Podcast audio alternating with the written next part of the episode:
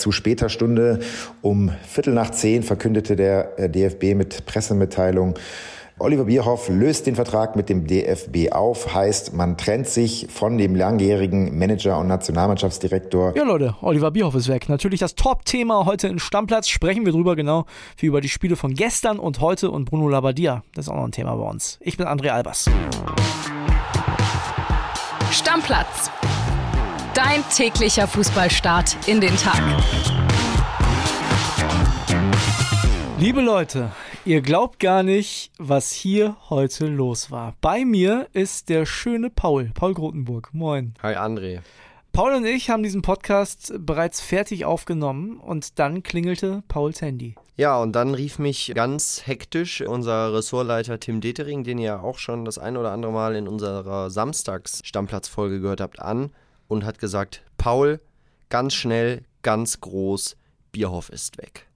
Tja, und damit war unsere Folge natürlich auch erstmal hinfällig, denn das ist was, darüber müssen wir heute reden. Ich möchte mich erstmal bedanken und zwar beim Kollegen Heiko Niederer, unser Nationalmannschaftsreporter. Ich habe noch gesehen, dass er was bei Twitter gepostet hat, habe den angerufen und er hat gesagt, ja, jetzt klingelt mein Handy hier noch nachts um 20 nach 11. Ja, Bildreporter äh, schlafen gefühlt nie, äh, sind auch immer noch erreichbar, um euch die neuesten Insights und Hintergründe zu liefern. So, und da ist er jetzt. Heiko Niederer mit einer Sprachnachricht. Heiko, lieben Dank.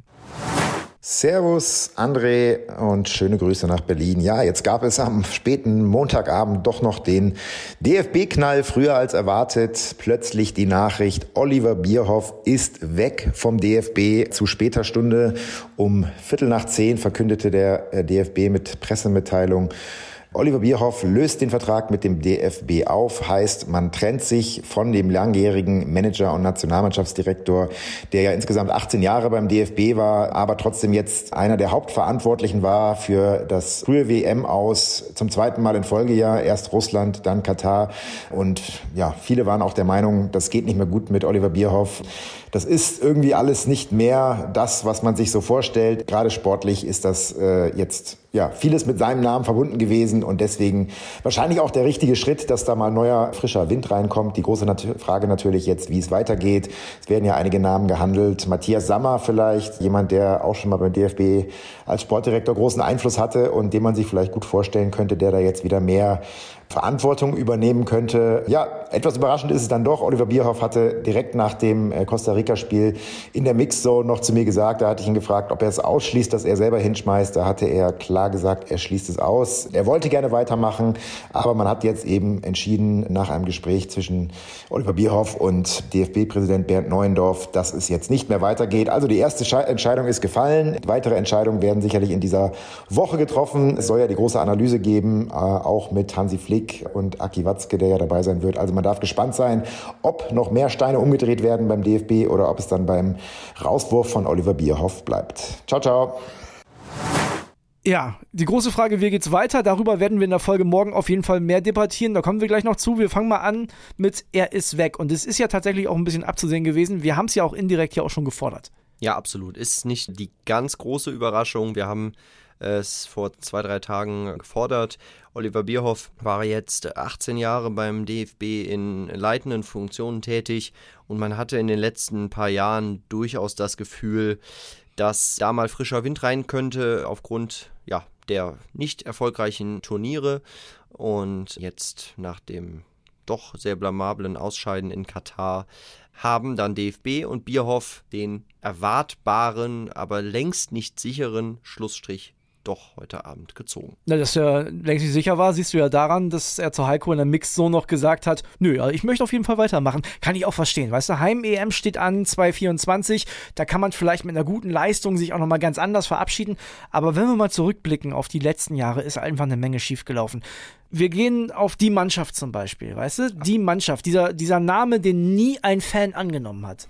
Oliver Bierhoff. Ja, man hatte immer so ein bisschen das Gefühl, dass er in den vergangenen Jahren überwiegend zum PR-Botschafter des DFB äh, geworden ist, der sich überwiegend darüber Gedanken gemacht hat, wie die Mannschaft quasi nach außen hin dastehen könnte, aber weniger um sportliche Dinge. Ja, und auch null, was, was will der Fan eigentlich wirklich? Niemand wollte die Mannschaft, sondern alle wollten eine nahbare Fußballnationalmannschaft. Und davon hat sich der DFB in den letzten Jahren extrem entfernt. Auch ein Werk von Oliver Bierhoff. Ja, auch, aber bei aller berechtigter Kritik, die man jetzt äußert, darf man natürlich auch nicht vergessen, äh, was er auch in diesen 18 Jahren für den deutschen Fußball geleistet hat. Ne? Also 2004 nach einer katastrophalen Europameisterschaft angefangen, damals mit dem auch dem neuen Bundestrainer Jürgen Klinsmann, Co-Trainer Jogi Löw und ähm, die haben in den 18 Jahren echt geliefert. Ich weiß aber nie ehrlich gesagt, was für einen Anteil Oliver Bierhoff daran wirklich hatte. Also ich glaube, Jürgen Klinsmann wollte eine Menge verändern und hat auch eine Menge verändert. Wie groß der Part von Oliver Bierhoff war, das ist für mich ein Riesengeheimnis. Ja, von außen lässt sich das jetzt wahrscheinlich äh, nicht so wirklich beurteilen. Ich bin mir ziemlich sicher, dass er schon natürlich seine Beiträge dazu geliefert hat. Du brauchst ja auch jemanden, der solche Strukturen und Ideen umsetzt und auch immer wieder in Gremien sich dafür einbringt. Das kann ja nicht die Aufgabe eines Trainers sein. Und deswegen war Oliver Bierhoff damals mit Sicherheit maßgeblich daran beteiligt. Du meinst, es war auf jeden Fall für den DFB in der Vergangenheit mal ein wichtiger Mann? Ja, auf jeden Fall. Und er hat vielleicht einfach ein bisschen den Zeitpunkt verpasst, auch zu sagen, okay, alles, was ich erreichen konnte, habe ich erreicht. 2014 wäre ein guter Zeitpunkt We gewesen. 2014 war, wäre ein äh, guter Zeitpunkt gewesen. Im Nachhinein sind alle schlauer. Spätestens im vergangenen Jahr mit Löw wäre ja, wahrscheinlich der späteste Zeitpunkt gewesen. Jetzt hat man sich gemeinsam geeinigt. Auch bei dieser Weltmeisterschaft übrigens wieder sehr unglücklich hat auch einen Anteil daran, wenn ich äh, überlege, wo war das Camp der deutschen Mannschaft, dann diese Farce, dass kein Spieler mit zur Pressekonferenz vor dem Spiel gekommen ist, weil man denen das nicht zumuten wollte, obwohl man es selber vorher entschieden hat. Das war alles super unglücklich, genau wie die ganzen letzten Jahre, eigentlich seit 2018. Ja, absolut. Man hatte immer so ein bisschen das Gefühl, man versucht krampfhaft etwas zu erreichen, was 2014 sensationell funktioniert hat. Genau, und man hat aber also das ein, nicht hinbekommen. Ein, nee, ein, ein, ein Hotel, ein äh, DFB-Unterkunft im abgelegenen Bereich, weit weg vom Trubel, wo die Mannschaft Zeit hat, sich äh, auf sich selber zu besinnen und auf den Fußball zu konzentrieren. Das hat allerdings einfach auf Krampf nicht so funktioniert wie 2014, wo es natürlich auch geplant und gewollt war und die hatten sicherlich die gleichen Gedanken, aber dort hat es erstmals richtig funktioniert und dann war das immer so die Messlatte, an die man wieder herankommen wollte. Und äh, aus unterschiedlichsten Gründen hat das nicht funktioniert. Bierhoff nur jetzt alles anzukreiden, ist sicherlich auch verkehrt. Aber nachdem im vergangenen Jahr schon der langjährige Bundestrainer gegangen ist, ist das jetzt ein, ein Rücktritt, äh, der auf jeden Fall Respekt verdient.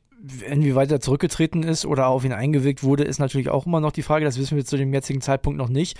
Das Thema wird uns in den nächsten Tagen auf jeden Fall weiter beschäftigen. Paul, mich würde ja mal deine Meinung interessieren was muss denn jetzt passieren? Wer, wer könnte es denn jetzt machen? Braucht es den überhaupt nochmal? Es braucht ihn auf jeden Fall. Ich glaube, der Fußball ist einfach viel komplexer geworden und viel größer. Das gesamte Drumherum um eine Mannschaft. Es ist nicht mehr nur eine Mannschaft, ja, und die soll Fußball spielen, sondern du hast darum drumherum äh, Medienaufgaben, du hast organisatorische Dinge, die du bewerkstelligen musst. Okay, das wer kannst macht's? du nicht nur dem Trainer auf. Wer, wer macht's? Matthias Sammer? Ist das so einer oder mischt er sich vielleicht sportlich dann doch zu viel ein?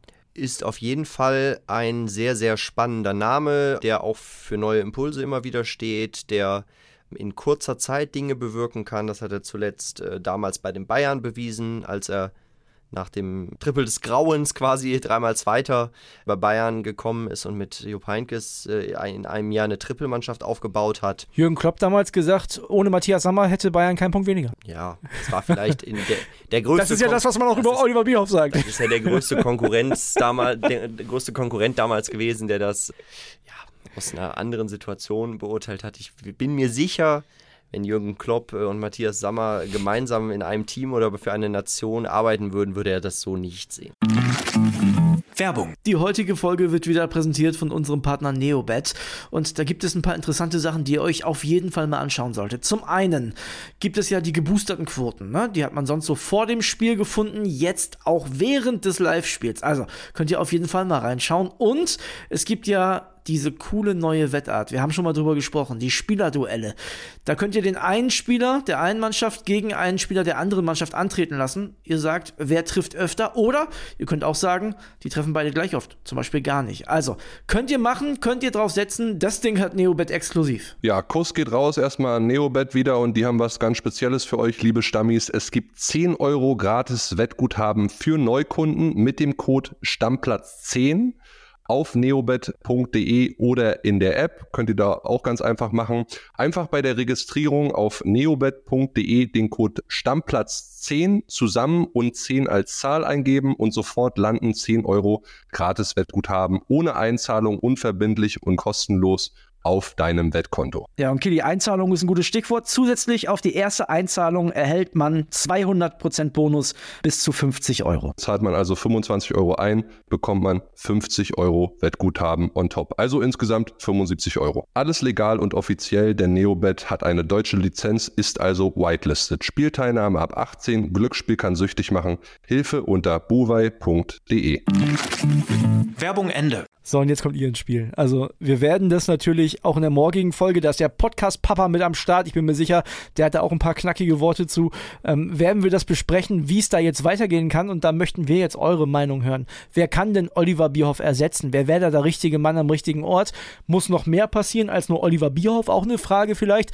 Muss der Trainer jetzt auch mit dran glauben oder glaubt ihr, es hängt auch extrem davon ab, wer jetzt der neue starke Mann da wird und wer könnte es sein? Ich möchte zum Abschluss dieses Bierhoff-Thema noch was über Oliver Bierhoff sagen, und zwar, dass ich ihm wünsche, ich wünsche ihm wirklich von Herzen, dass er möglicherweise einen Managerposten bei einem Verein bekommt, wo er zeigen kann, richtig nachweislich zeigen kann, dass er richtig was auf dem Kasten hat.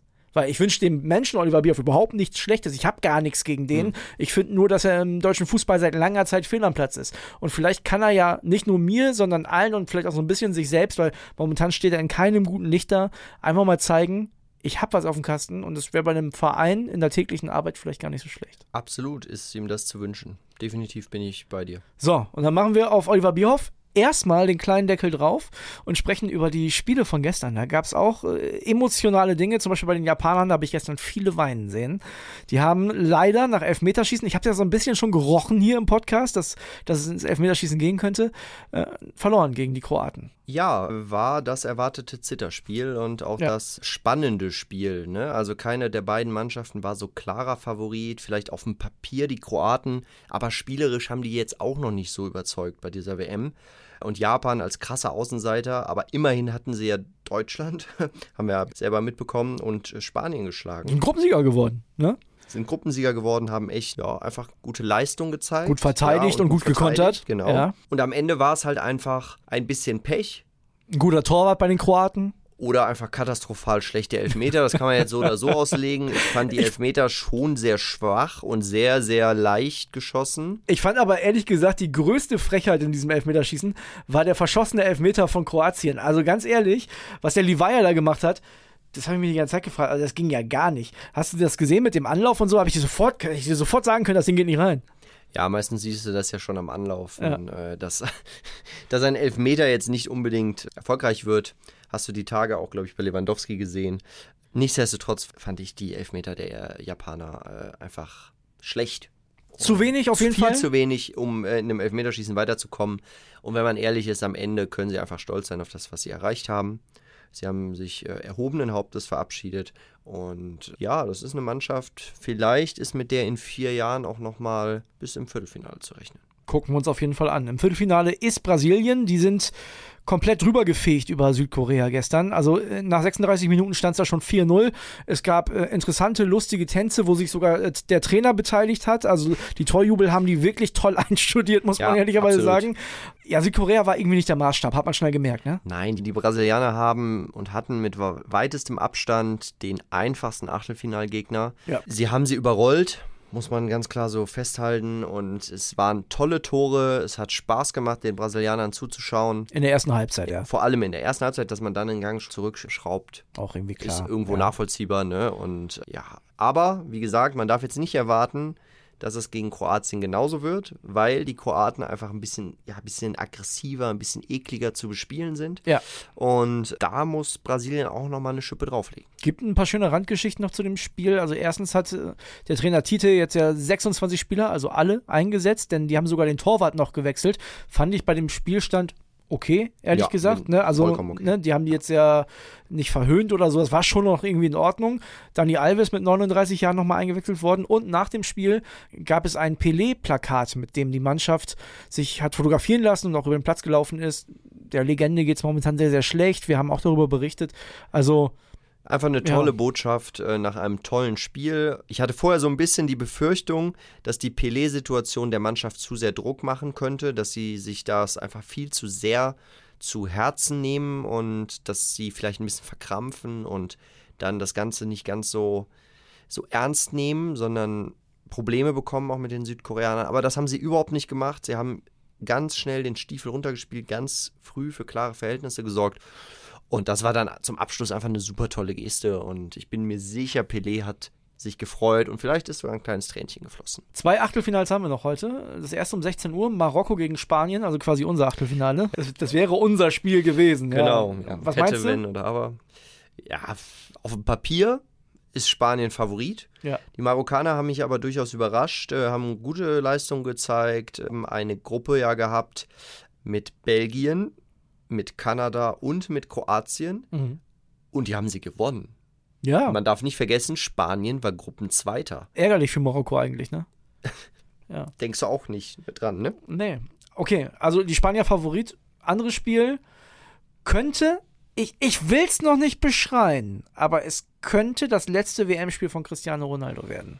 Der übrigens jetzt nach Saudi-Arabien wechseln soll. Der Wechsel soll fix sein. Nochmal ein ganz anderes Thema, ob sich das sportlich lohnt oder nicht, aber ich vermute mal, dass äh, Cristiano Ronaldo seine Nationalmannschaftskarriere nach diesem Turnier sowieso beendet. Und ist es vielleicht sein letztes Spiel oder meinst du, die Schweizer sind zu schwach?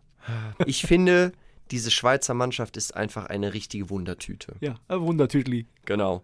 Die haben auf dem Papier Bundesliga-Stars in allen Mannschaftsteilen.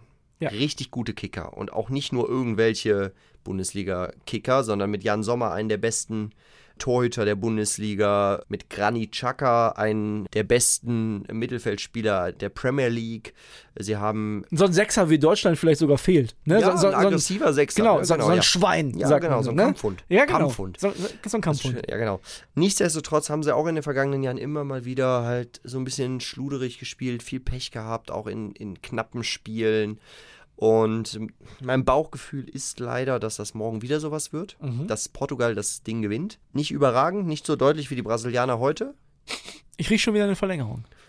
Mal schauen, ob deine Spürnase äh, dich morgen wieder äh, bestätigt. Ich hoffe nicht. Ich glaube, dass das Portugal gewinnen wird und deswegen glaube ich auch, dass Cristiano Ronaldo noch ein Weilchen bei dieser WM spielen wird. Ja, wir wollen ja so ein bisschen schon auch Messi gegen Ronaldo im Finale haben. Ne? Wir sagen das ja jetzt immer Ja, wieder, aber wär das wäre schon nett. Es wäre irgendwie die Krönung dieses Jahrzehnts, wenn man mal ehrlich ist. Ne? Eine Sache haben wir noch zum Schluss. Es hat gar nichts mit der WM zu tun. Der VfB Stuttgart hat einen neuen Trainer. Bruno Labbadia ist zurück in Stuttgart.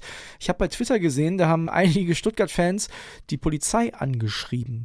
Weil die müssten bitte dafür sorgen, dass der Verein nicht zerstört wird. Also weiß ich nicht. Ich finde Bruno Labbadia einen guten Trainer. Der hat äh, da, wo er war, immer für einen gewissen Zeitraum zumindest Erfolg gehabt. Absolut. Und ich glaube, der wird auch verhindern, dass der VfB Stuttgart absteigt. Da bin ich äh, bei dir und erstmal geht es ja darum, ich glaube, die Stuttgarter stehen ja aktuell auf Platz 16, Genau. sprich der Relegationsrang. Da geht es im Moment wirklich nur darum, zu kämpfen, zu beißen, dreckigen Fußball zu spielen, aber erfolgreichen Fußball. Und ich glaube, dass Bruno Labbadia dafür genau der Richtige ist. Der ist ein erfahrener Trainer, er ist kein U21, U19-Trainer, den man hochzieht und ins kalte Wasser wirft. Der weiß genau, worauf es ankommt.